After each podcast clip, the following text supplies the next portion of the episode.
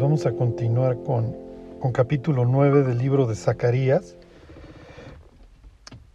Les, les hago un resumen de lo que hemos visto ahí. ¿Se acuerdan que lo que, lo que vamos a tener aquí es una especie de himno al Dios que combate? Esto derivado del, del, de este mito del Dios combatiente. Acuérdense que la idea de mito no es este no es que sea falso. Nosotros hoy entendemos, pensaríamos en algo falso. Mito es que en la historia intervienen dioses. ¿Ok? Entonces, independientemente de que sea verdadera o falsa la historia, cuando se trata de mito es que un dios está involucrado. ¿Ok? En este caso, obviamente tenemos al, al dios de Israel que está, que está involucrado. En este capítulo 9, acuérdense que ya tenemos una migración hacia literatura apocalíptica en el sentido de que se la única forma de que se resuelva la situación actual es por una intervención de Dios. ¿Ok? Y esta profecía, ¿se acuerdan? Arranca Zacarías diciendo la profecía de la palabra de Jehová. La palabra, ¿se acuerdan? Más que profecía es la carga. ¿Ok? Para, para el profeta esto implica una carga. ¿Por qué? Porque tener que apelar a que Dios venga para arreglar la situación implica hasta cierto punto una situación desesperada, porque si Dios no interviene, estamos perdidos. ¿Ok? Entonces, este, la idea de este regreso de los restauradores bajo al principio el patrocinio de, de Ciro, etcétera, muestra las promesas de Dios en el sentido de la restauración para los exiliados, pero no resuelve de fondo todos los problemas y mucho menos va a resolver la idea pues de que finalmente pues ya vamos a vivir bajo la bota de todas estas bestias que Daniel vio. Entonces se acuerdan que Dios ve a, Babilonia, a Persia, a Grecia y a Roma. ¿ok? Y luego una bestia que surge ahí, el cuerno pequeño, diferente a todas las otras. Entonces, o sea, el panorama no es que sea muy alentador. O sea, los judíos van a vivir en esta época sin ser de ninguna forma soberanos en su tierra y estarán sujetos a, pues, a estos reyes, a, en este caso, que estamos leyendo a los persas, luego a los griegos, luego a los romanos, ¿ok? Y luego, pues obviamente, pues la, dispersión, ¿ok? Este, después de, del año 70 y luego en el siglo II, bajo Adriano, pero eso ya lo veremos en su momento, ¿ok? Entonces, aquí viene esta idea de, de la carga, Ok, luego vienen estas referencias, ¿se acuerdan ahí? Versículo 1 a Hadrak y Damasco, porque al Señor deben mirar los ojos de los hombres y de todas las tribus de Israel. Entonces tenemos esta referencia al noreste. Este versículo 2 también jamás será comprendida en el territorio de este. Y luego tenemos Tiro y Sidón al noroeste. ¿Ok? Dios está haciendo referencia a estas fronteras. ¿Ok? Recuerden que pues cuando se presente el rey de Israel, ahorita lo vamos a ver, este, que es la, es el, el famosísimo 99, ahí mismo, cuando venga el rey, ok, se van a quedar perfectamente definidas este, las, las fronteras de, de, de, su territorio de, de Israel, ¿ok? Entonces aquí está haciendo referencia a estas este, fronteras, en este momento satrapías del imperio persa. ¿Ok? Bueno, luego va a venir las referencias en los versículos este, 3 y, y 4 a, nuevamente a Tiro y Sidón. Acuérdense que Tiro y Sidón van a ser tomadas también para representar a Lucifer y esta idea de las, de las contrataciones y de un sistema económico corrompido. Okay, eso ya lo vimos en, en su momento. Ok, y luego viene esta referencia a los pueblos que están en la ribera occidental o en la costa occidental de Israel, léase los filisteos. Este, se los, se los leo. Verás Calón y temerá, Gaza también y se dolerá en gran manera, asimismo Ecrón, porque su esperanza será confundida y perecerá el rey de Gaza y Ascalón no será habitada. Habitará en Asdod un extranjero y pondré fin a la soberbia de los filisteos.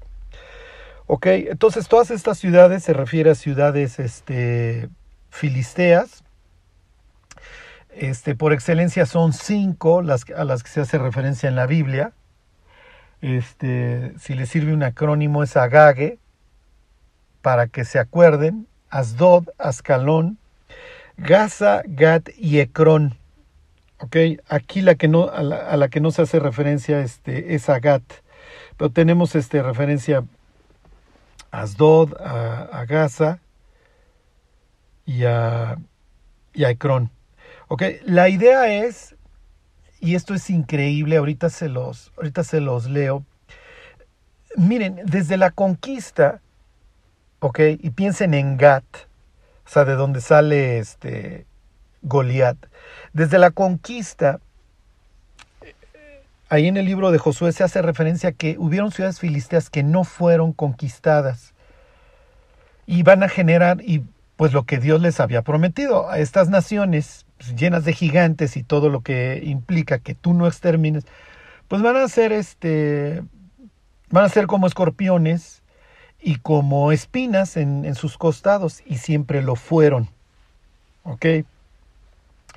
Y, fíjense, esto es increíble porque más que una referencia, y ahorita les voy a poner otro ejemplo que se me menciona más adelante en el capítulo 9, más que, oye, Hadrak, Amat, eh, Damasco, Tiro, Sidón, Ascalón, eh, Gaza, etcétera, ¿qué es lo que está implicando? Está hablando de enemigos naturales. Piensen en David, que tiene pleitos fuertes, con los del noreste, ¿ok? Con los, en aquel entonces se llamaban arameos, ¿ok? Sirios.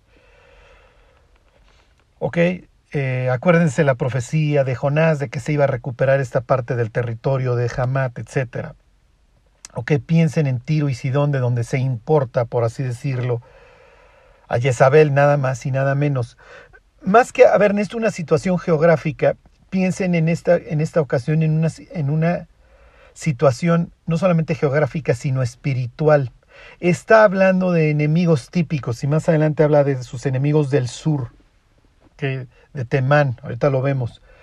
Entonces, lo que está diciendo, lo que está implicando es que los enemigos de Dios son puestos quietos, pero todavía va a ir más allá. Y esto es increíble, ¿ok?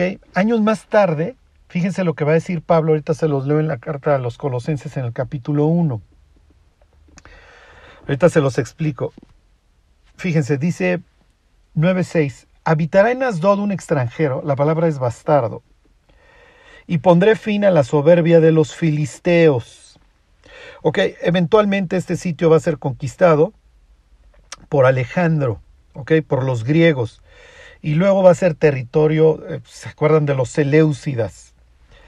Entonces esta idea Dios, ¿a qué te refieres cuando dices que ahí va a habitar un bastardo? Bueno, se pudiera estar inclusive refiriendo a Antíoco. Se pudiera estar refiriendo, desgraciadamente, a matrimonios mixtos, ¿ok? Entre judíos y, y filisteos.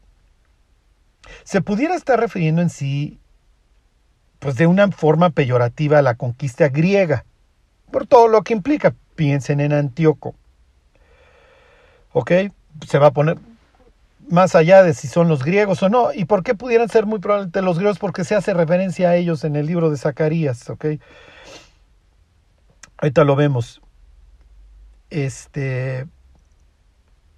Fíjense, lo, quitaré la sangre de su boca y, sus abominaciones de entre, entre sus dientes, y quedará también un remanente para nuestro Dios, y serán como capitanes de Judá, y Ecrón será como el Jebuseo.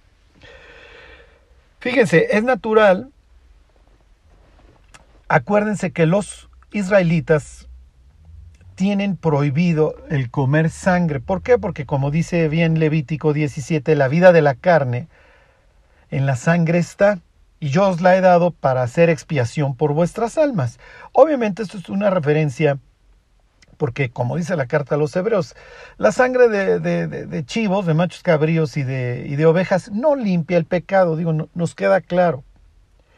Más allá de si es saludable o no comer la sangre, desde un punto de vista espiritual, la sangre y por eso les decía yo que ya los estudios de Apocalipsis y de Zacarías se van a estar confundiendo, porque el último estudio de Apocalipsis les hablaba yo de esto. No hay forma de entrar a la presencia de Dios sin atravesar un, camino de sangre. Y eso se vuelve a referir ahora capítulo 9 de Zacarías, ahorita llegamos. La sangre hace referencia a aquello a través de lo cual Dios nos va a perdonar, va a tapar nuestras faltas. Al que nos amó y nos lavó, ¿se acuerdan? Apocalipsis 1.5, de nuestros pecados con su sangre. Y aquí tenemos un pueblo que come sangre. Sí. Los filisteos pues, son la máxima representación de un pueblo impío. Los judíos, antes de entrar a Canaán, se les advierte, tú no vas a hacer ni como hacían en Egipto, ni como hacen en Canaán, a la tierra donde te estoy llevando. Entonces aquí es muy interesante esta referencia, quitaré la sangre de su boca, de los filisteos. ¿Ok? No es que le esté hablando de usted a los judíos, sino que sigue hablando de los filisteos. Y los presenta como que, como un pueblo irreverente que come sangre. Dice, voy a quitar sus abominaciones de entre sus dientes. Entonces está hablando de un pueblo nefasto, o sea, que comete cualquier cantidad de, de impiedades.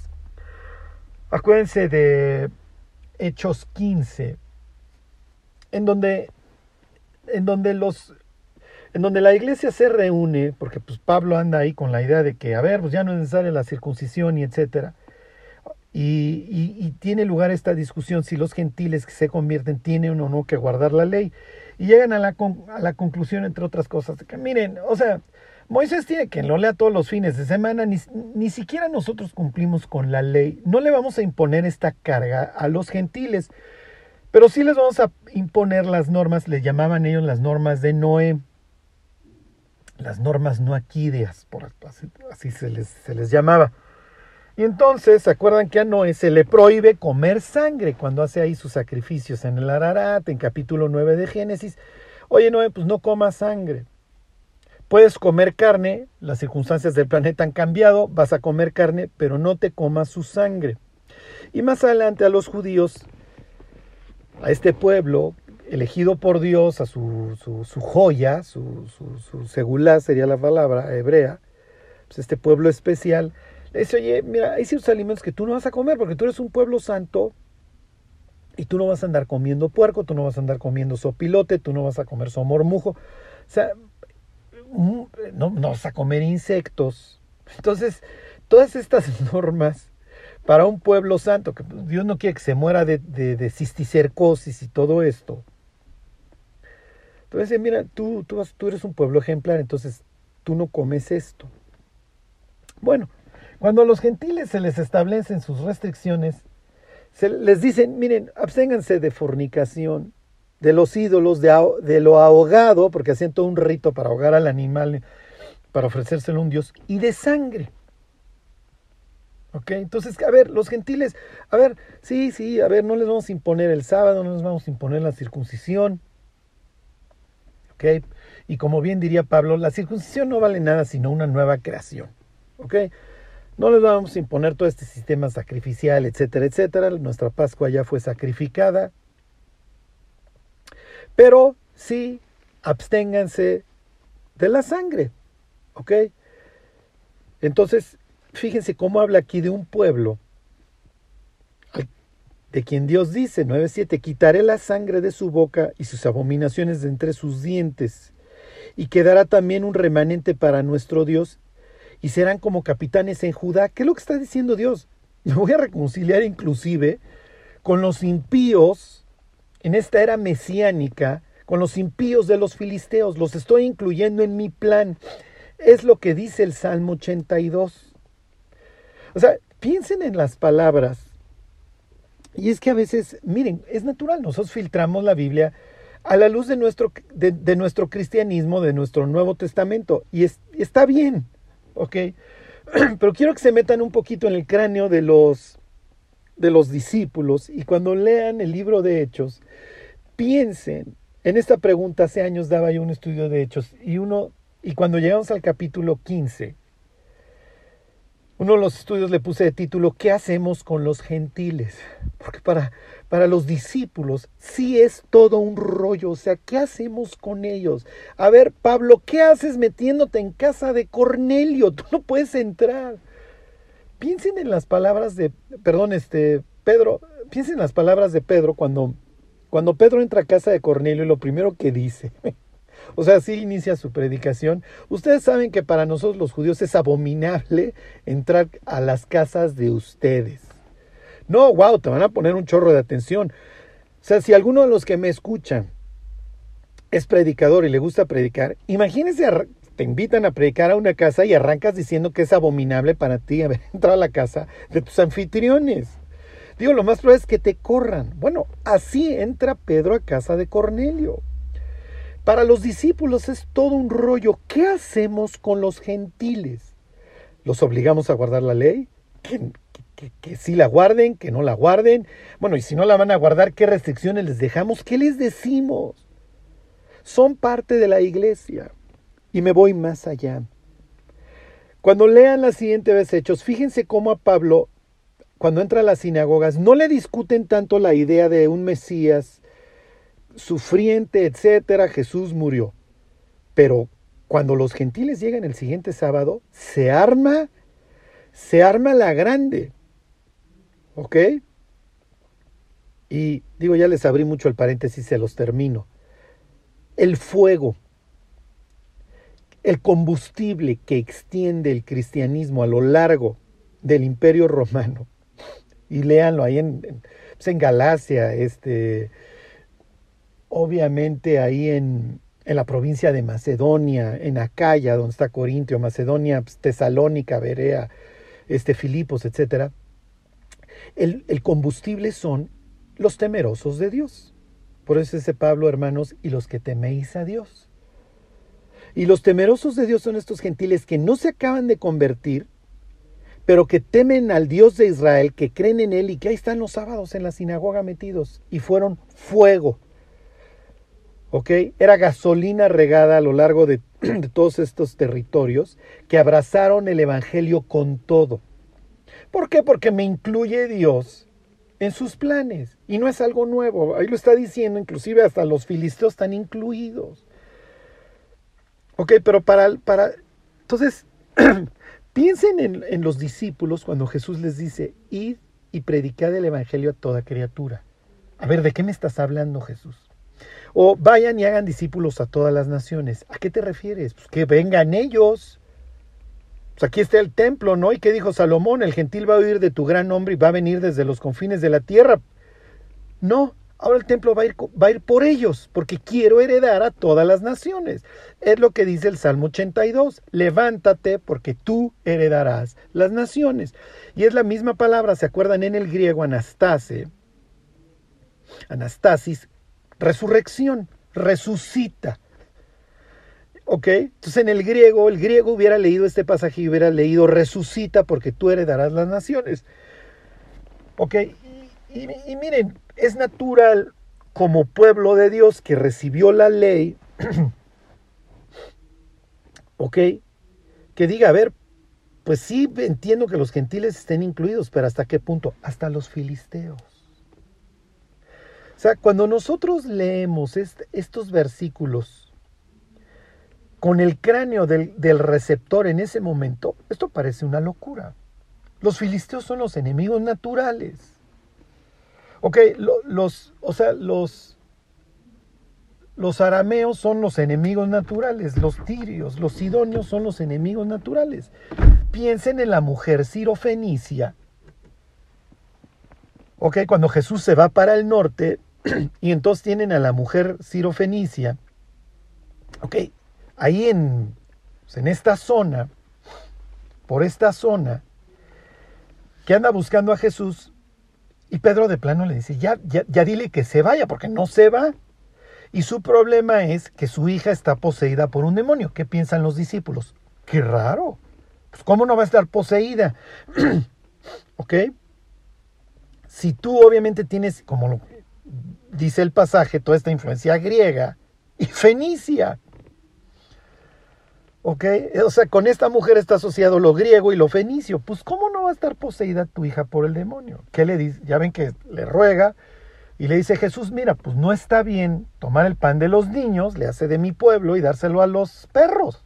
No, pues gracias. Ya me siento mucho mejor. Y miren, no lo tomen en sentido tan, tan peyorativo. Jesús simplemente está dando un, ejemplo. ¿Y qué es lo que le dice la mujer sirofenicia? Sí, pero aún los perros ¿ok? Se comen las migajas de lo que cae. Entonces, con que me dejes caer algo.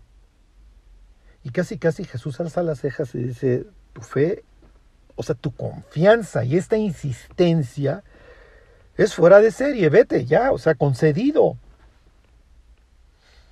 ¿Ok?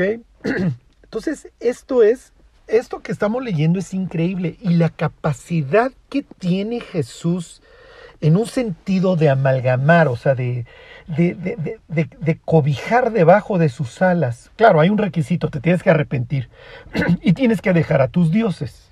O sea, no es de que no es de que me quiero colocar debajo de las alas de Dios, pero no dejo a mis dioses. Pero piénsenlo, como dice Jesús, o sea, en la gran cena, en el banquete mesiánico, se van a sentar de todos lados. Es lo que le dice Jesús a su pueblo. Y, muchos son los llamados, pocos los escogidos, y ustedes van a ver cómo junto a Abraham se sientan de todas las naciones y ustedes excluidos. ¿Ok? Entonces, miren, se los leo.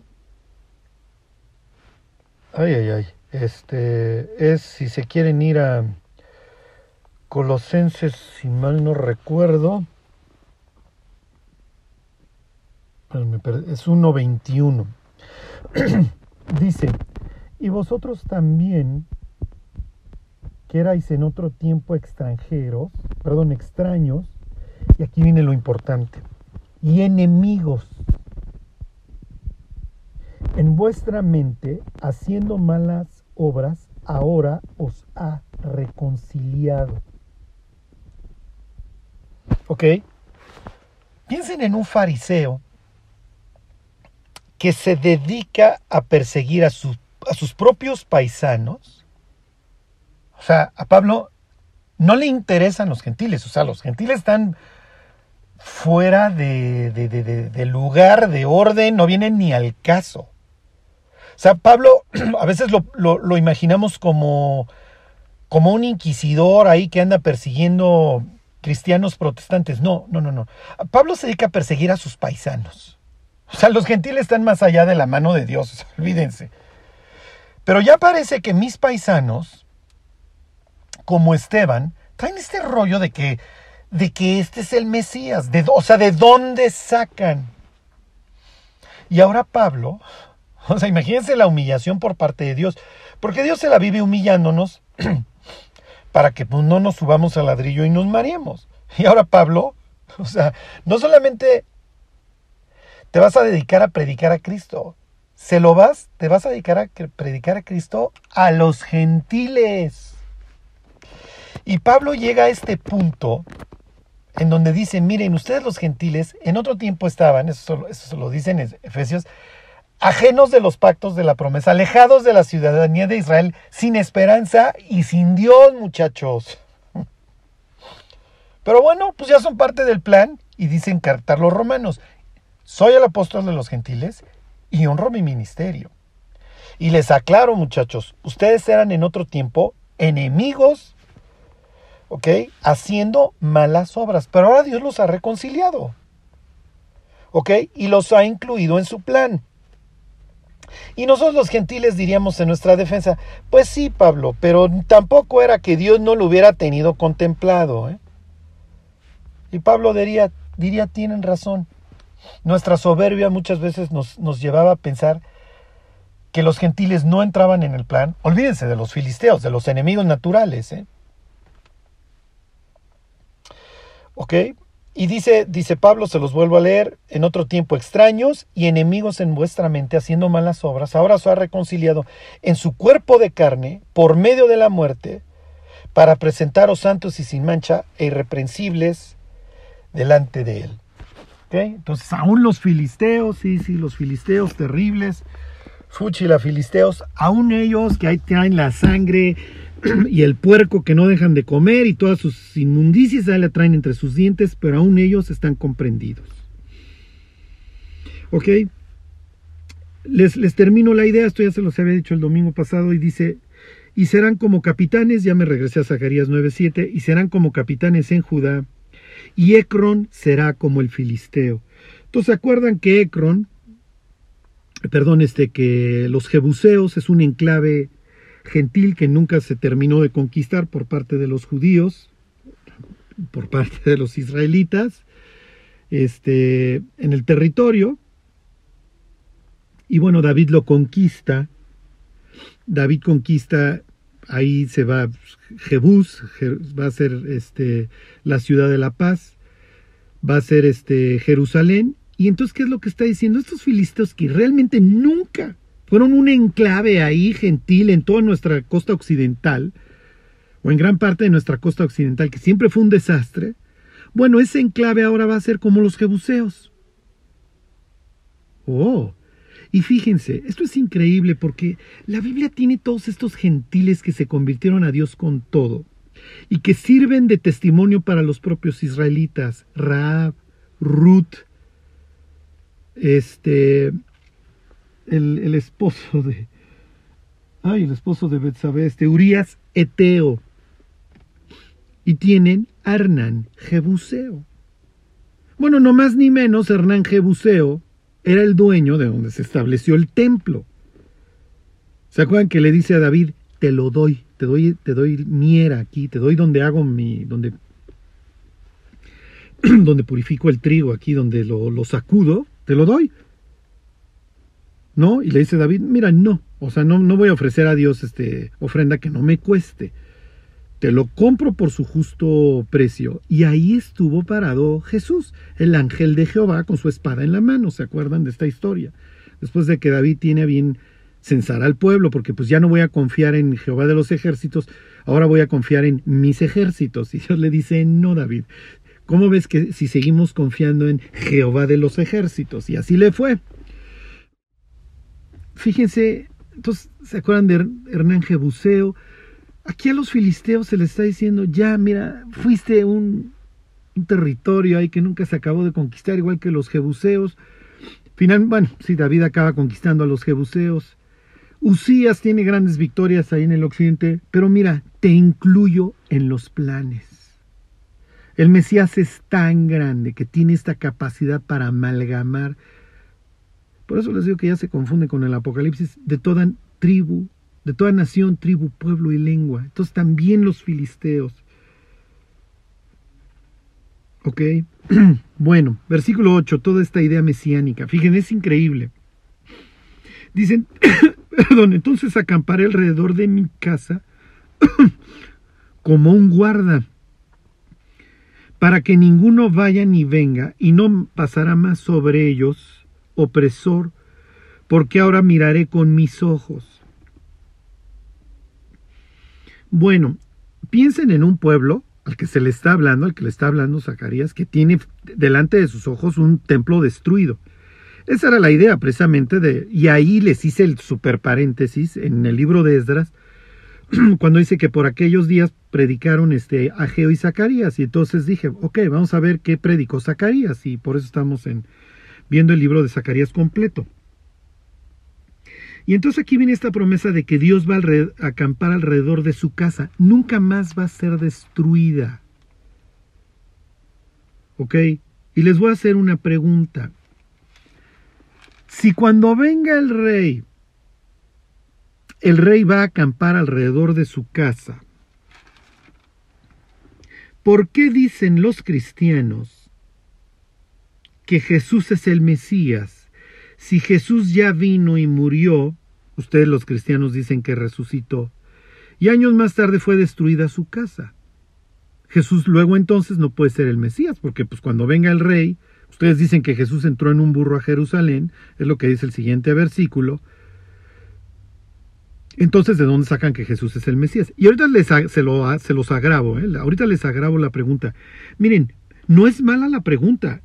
Hay judíos que lo preguntan en un sentido eh, ¿cómo les diré? De, a ver, explícame. No, no, no te estoy juzgando, te lo explico en buen plan. Hay judíos que ya tomaron una decisión con respecto a Cristo y la pregunta la plantean en, ni me interesa, maestro. Porque no, tiene, no puedes tener la razón. No hay forma de que me despejes esta ecuación. Fíjense, les voy a leer el propio Zacarías 2.4. Dice, corre, habla este joven diciendo, sin muros será habitada Jerusalén a causa de la multitud de hombres y de ganado en medio de ella. Yo seré para ella, dice Jehová, muro de fuego en derredor, y para gloria estaré en, estaré en medio de ella. Misma idea. Misma, exactamente misma idea. Dios va a ser un muro para, para Jerusalén. Dios va a acampar alrededor de, de su casa. Concretamente ahí está hablando de, de su templo este, como un guardia. ¿Por qué dicen ahora ustedes los cristianos que Jesús es el Mesías? O sea, en serio, ¿de dónde sacan? Y eso se agrava, ¿eh? Ahorita les pongo, les pongo otro ejemplo. Eh, fíjense. Esta idea de paz, se las voy a leer, y miren, no es casualidad que el papá de Juan el Bautista se llame también Zacarías. Se los voy a leer de Lucas 2, esto ya se los he leído. Más adelante, el pasaje, este mismo pasaje, le va a decir a los judíos que se vuelvan a la, a la fortaleza. ¿Ok? Y les llama prisioneros de esperanza. ¿Ok? Entonces, miren, les, les presento aquí a unos, este, a unos prisioneros de esperanza Zacarías piensen en su hijo, lo está cargando en sus brazos. Y dice Lucas capítulo 1, versículo 67. Y Zacarías su padre fue lleno de Espíritu Santo y profetizó diciendo, Bendito el Señor Dios de Israel que ha visitado y redimido a su pueblo, y levantó un poderoso Salvador en la casa de David su siervo. Ok, tenemos referencia a la línea real. Dice, como habló por boca de sus santos profetas que fueron desde el principio. Salvación de nuestros enemigos. ¿A qué enemigos te refieres, este, Zacarías? Pues, babilonios, persas, griegos, este, romanos, y pues lee capítulo 9, ahí los arameos, tirios, sidonios, edomitas, en Herodes, que sidumeo moabitas, amonitas. ok. Dice, salvación de nuestros enemigos y de todos los que nos aborrecieron, para hacer misericordia con nuestros padres y acordarse de su santo pacto. ¿Ok? Guarden este pensamiento y acordarse de su santo pacto. A este pacto santo se hace referencia en Zacarías 9. Ahorita llegamos. Del juramento que hizo Abraham nuestro padre, que nos había de conceder qué, a ver, ¿qué les iba a dar? ¿Cuál es el juramento? ¿De qué se trata el pacto, Zacarías? Este Zacarías, papá de Juan. Que librados de nuestros enemigos, sin temor les serviríamos. A ver, Zacarías, papá de Juan el Bautista, ¿de dónde sacas que cuando venga el Mesías, cuando venga este siervo de David o el hijo de David, ¿de dónde sacas que vas a tener paz? Pues que no has leído Zacarías a mi tocayo capítulo 2, que él va a ser como fuego alrededor de nosotros, no has leído que él va a ser el guarda del templo, Zacarías capítulo 9, no has leído el resto del capítulo 9, Carlos, que va a venir ahí el, el, príncipe, el rey, y que él va a destruir los carros de guerra, etcétera, ¿no lo has leído? ¿No has leído Isaías 9? Su, su, su, su reino, su imperio, va a ser sin precedentes.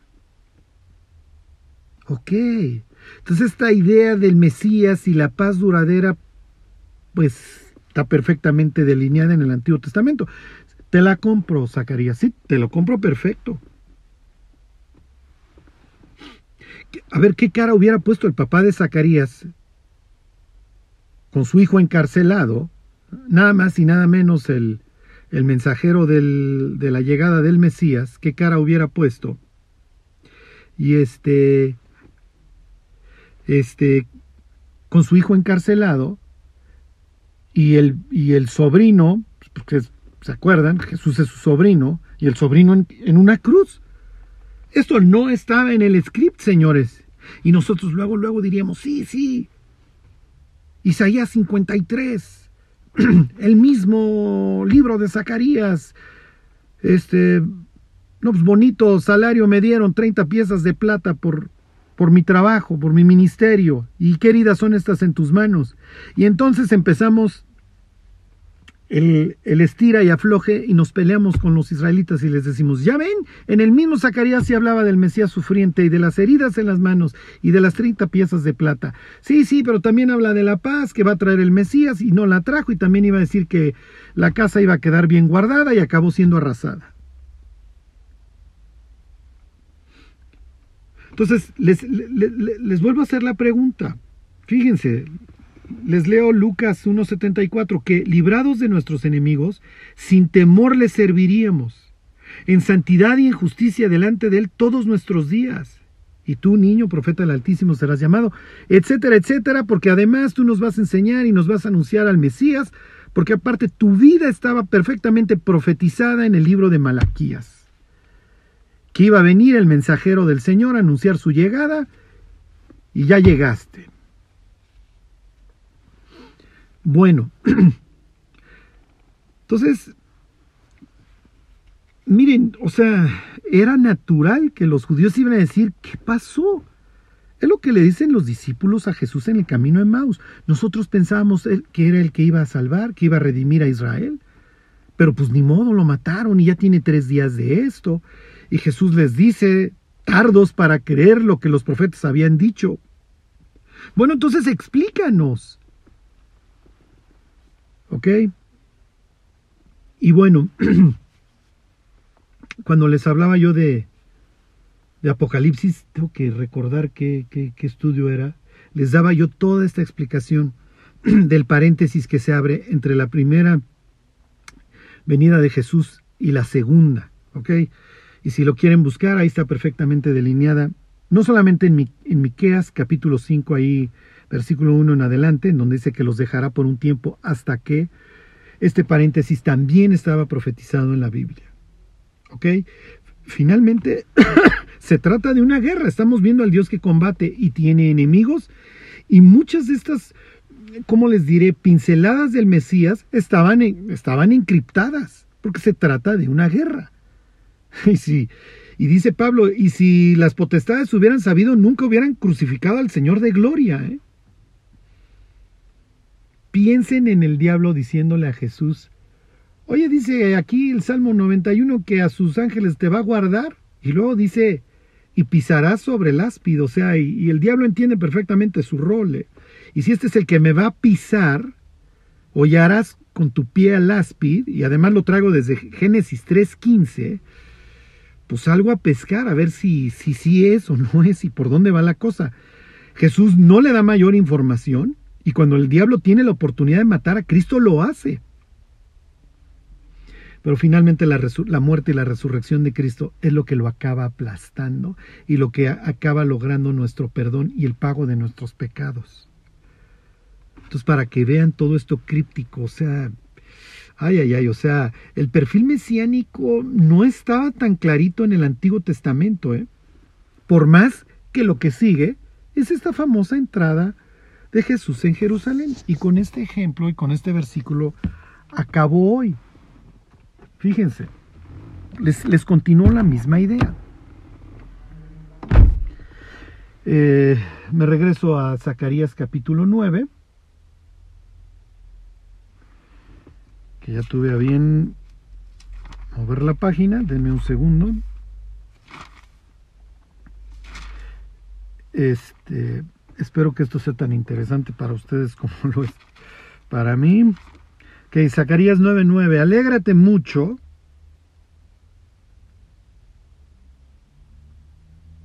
Este, bueno, les termino el versículo 8. Dice, entonces acamparé alrededor de mi casa como guarda, para que ninguno vaya ni ninguno venga, y no pasará más sobre ellos el opresor, porque ahora miraré con mis ojos.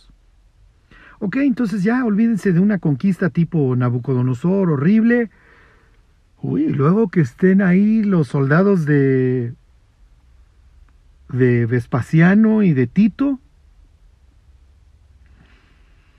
Ok, versículo 9.9. Alégrate mucho, hija de Sión. Da voces de júbilo, hija de Jerusalén. He aquí tu rey vendrá a ti, justo y salvador, humilde y cabalgando sobre un asno, sobre un pollino, hijo de asna. Bueno, Aquí ya nos dijo muchísima información. No me va a dar tiempo hoy de que veamos estos conceptos de justicia y salvación metidos en un mismo versículo, pero no es la primera vez que Dios lo hace, y aunque ustedes no lo crean, es contradictorio. si Dios es justo, no nos puede salvar. ¿Ok? Se los explico la próxima semana. ¿O sí? Aquí está explicada la cruz. ¿eh? Humilde. Mm, ok. Y cabalgando sobre un asno. Contrasten este, esta idea de cabalgar sobre un asno, y aquí me extiendo la próxima semana, con Apocalipsis 19. Sobre un pollino hijo de asna. ok. Arranco este famoso versículo y su análisis con estas palabras. He aquí tu rey vendrá a ti. O que al Mesías al rey que va a venir y que va a traer la paz, porque es lo que dice el siguiente versículo, el 10.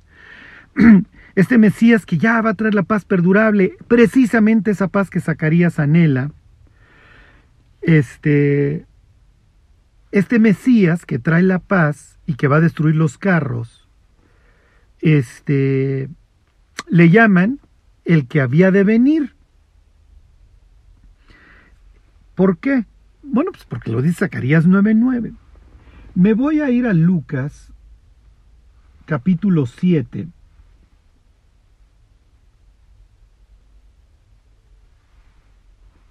Ok, Jesús en este capítulo, entre otras cosas, es presentado como el sucesor de Elías, precisamente Eliseo.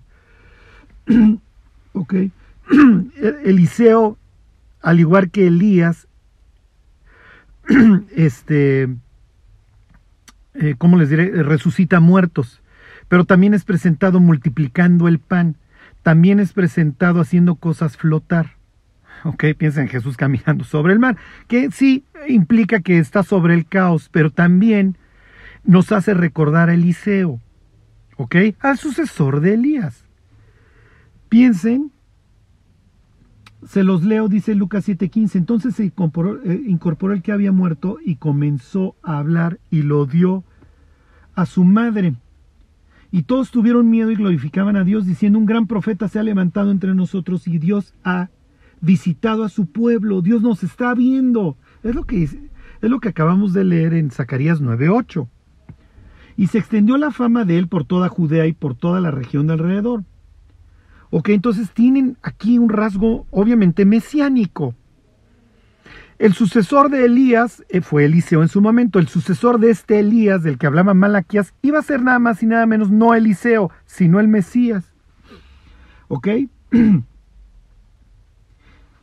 Fíjense, los discípulos de Juan, dice el versículo 18, le dieron nuevas de todas estas cosas. Oye, resucita a muertos.